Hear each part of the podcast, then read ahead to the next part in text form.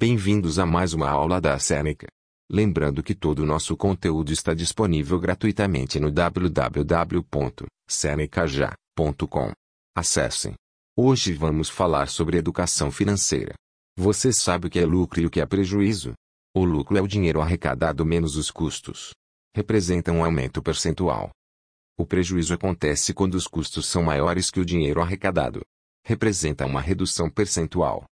Juros são o novo preço menos o preço anterior. Representa um aumento percentual. A taxa de juros é o aumento percentual.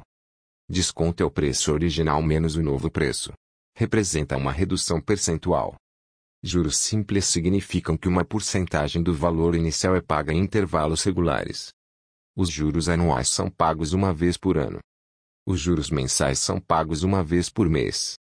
O valor de juros pago a partir de juros simples de 9% ao ano sobre um valor de 200 reais ao longo de 3 anos é 3 vezes 0,09 vezes 200 reais, que é igual a 54 reais.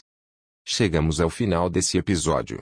Lembrando que tem muito mais conteúdo, exemplos e exercícios gratuitos disponíveis no www.senecaja.com. Até mais.